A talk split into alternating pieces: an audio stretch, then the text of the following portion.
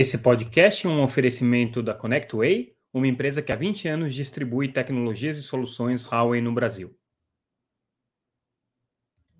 Olá pessoal, tudo bem? Aqui é Samuel Possebon, editor da Teletime. A gente está de volta com mais um Boletim Teletime, nosso podcast diário com as principais notícias do mercado de telecomunicações.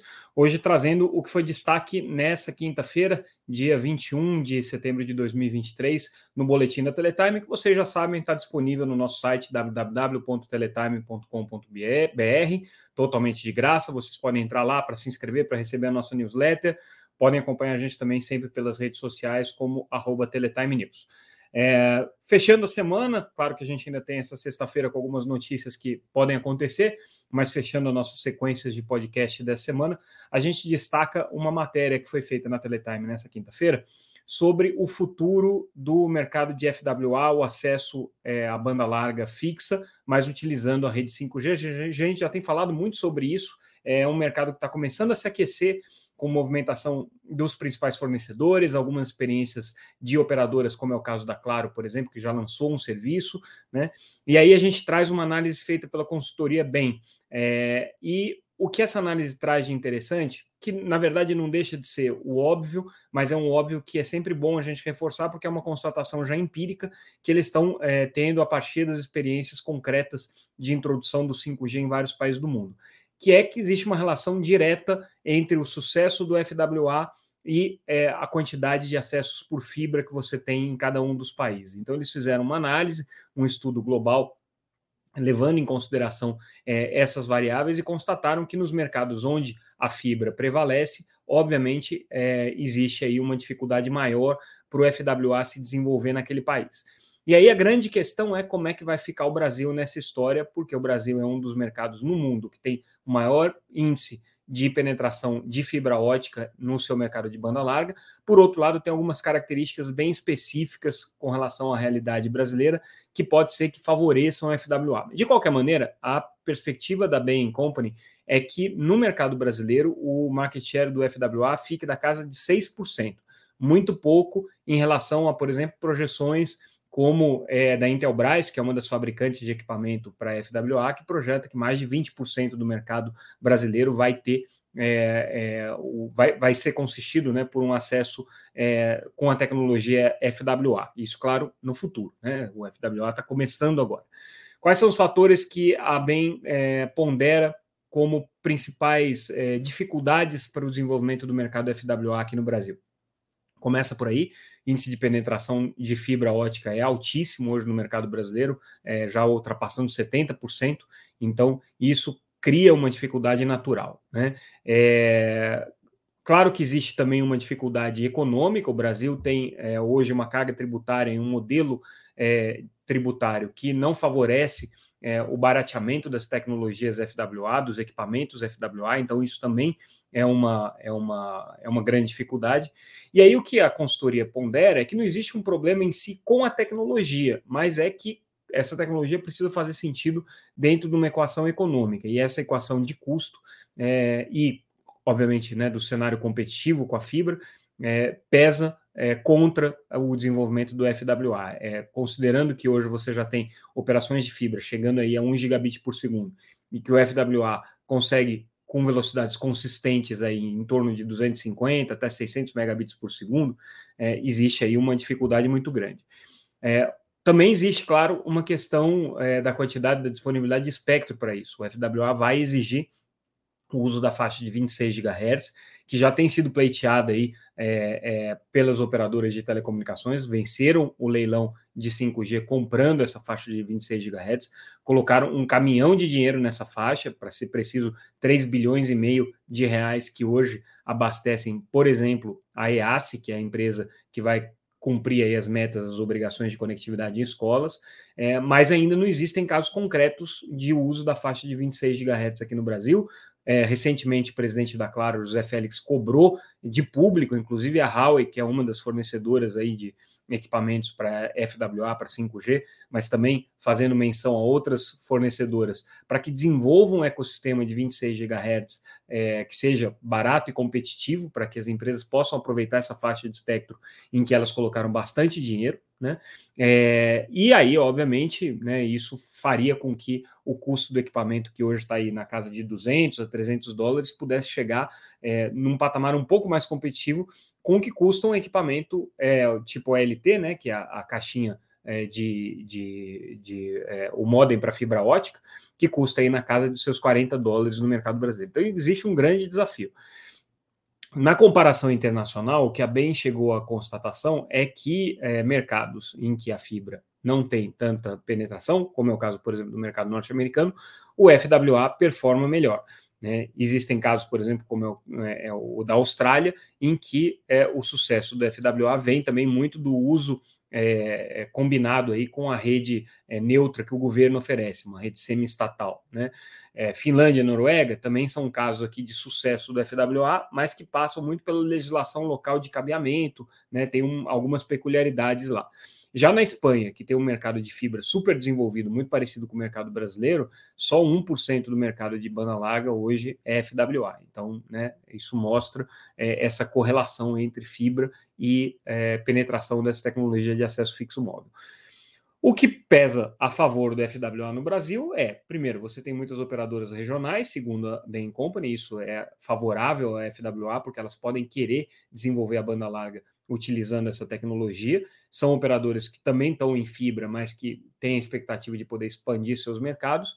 E existem alguns subsídios e algumas políticas governamentais indo aí nesse mesmo sentido, que pode também ajudar de alguma maneira o desenvolvimento do FWA. Mas essa discussão, então, está é, tá acontecendo agora, é um, um, debate que as operadoras estão tendo sobre qual vai ser o alcance do FWA. A gente vai discutir muito disso aqui, é uma tecnologia importante para universalização, para viabilização da banda larga no Brasil, mas enfrenta todas essas dificuldades e essa, essa, essas variáveis aqui no mercado brasileiro. Outro tema que a gente está destacando no nosso boletim nessa quinta-feira é o encontro que aconteceu, é, promovido pela Anatel, com alguns países amazônicos e com os estados que é, compõem a, a, região amazônica. É, o encontro aconteceu essa semana e é, nesse, nesse encontro é, realizado em Manaus, é, foi discutido justamente a experiência brasileira com as infovias é, subfluviais que tem feito aí um, um, trabalho de conexão na região amazônica.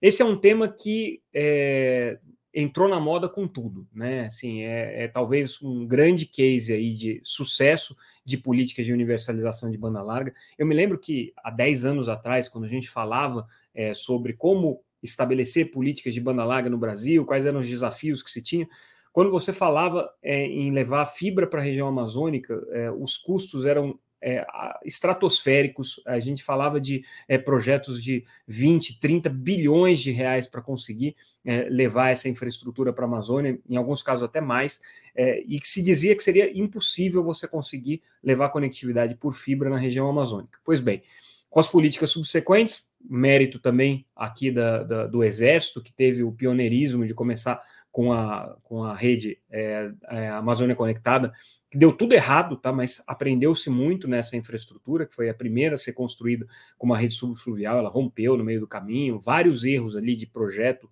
é, para execução daquilo, mas teve aí o, o, legado de deixar um aprendizado importante.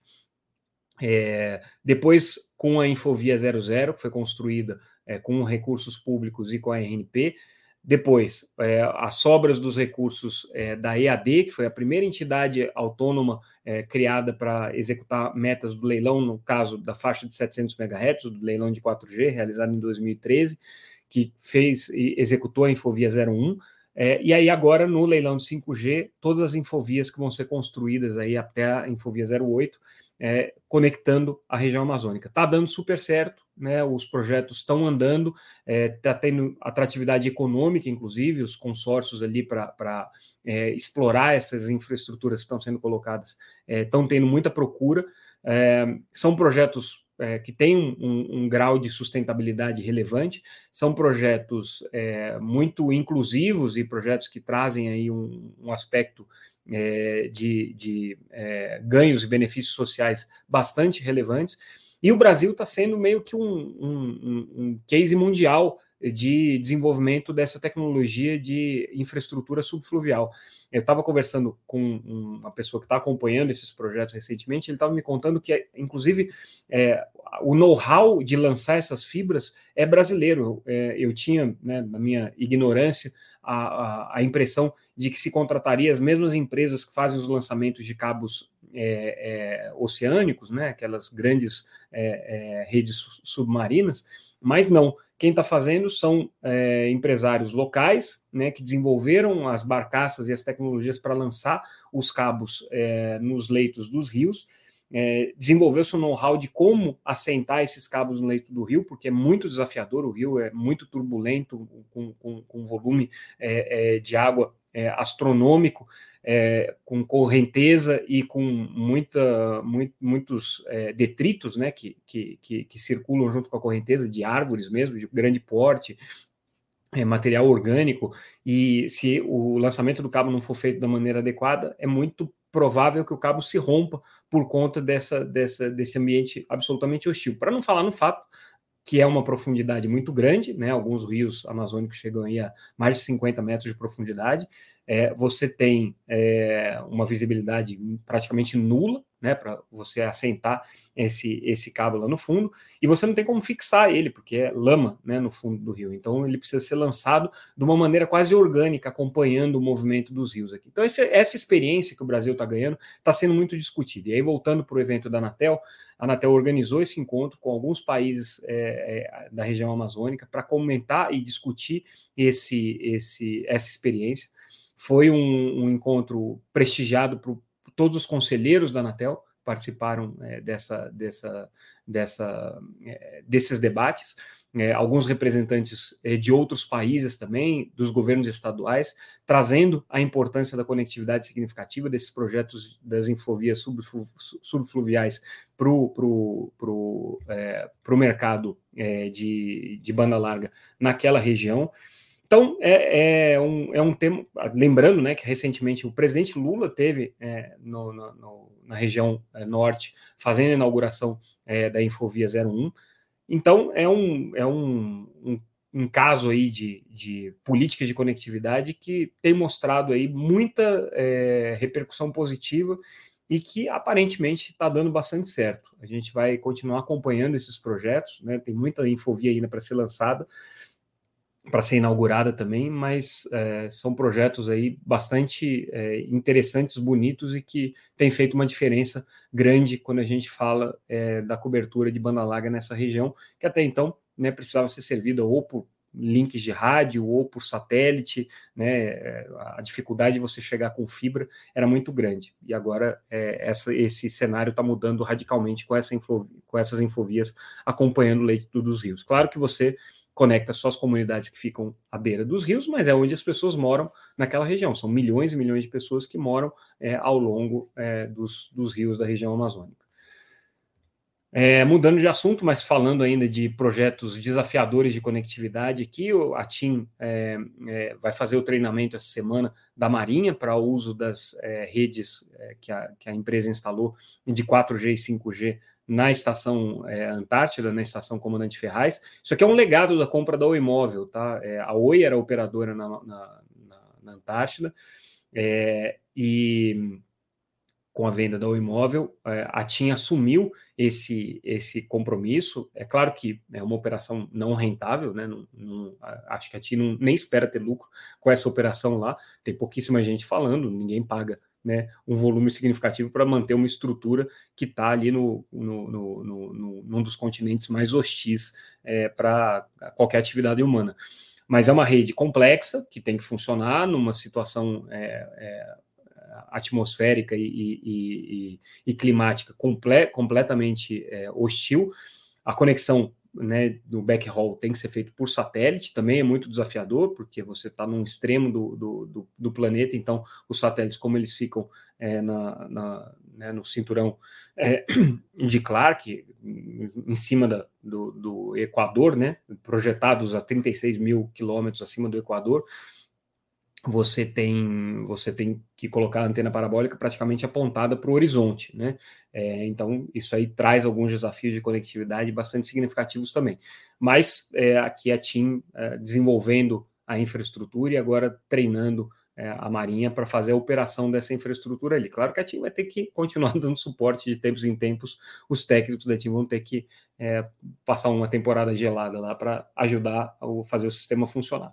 Mas é muito legal esse projeto também. A gente traz uma pesquisa do, do MEF, é uma entidade global é, responsável pelo acompanhamento do mercado de, de aplicações móveis, em que eles falam muito sobre o crescimento do carrier billing, Carrier billing é quando a operadora de telecomunicações cobra por determinados serviços que estão trafegando na rede, e aí é, a novidade que essa pesquisa é, do, do MEF traz é que é, tem crescido, né? O, o MEF significa Mobile Ecosystem Forum, só para deixar claro, tá? Antigamente era Mobile Entertainment Forum, eles mudaram porque não é só entretenimento, mas é todo ecossistema. Mas o que eles colocam hoje é que é, um quinto das, das, das é, dos usuários de redes móveis é, declaram que nunca fizeram cobrança de nenhum tipo de serviço pelas suas redes. E todo mundo na prática faz, tá? Se você olhar é, na fatura do, do, do, usuário móvel, tem uma série de serviços que estão sendo cobrados ali, muitas vezes ele nem sabe, porque isso vem como parte do plano, né, mas está sendo cobrado lá. Então, serviços, por exemplo, de streaming, serviços de leitura, tudo isso sendo cobrado diretamente na fatura, né, é, principalmente no Brasil, que você tem uma série de benefícios tributários aí por esses serviços, né, é, um, é um mecanismo muito utilizado aqui pelas operadoras.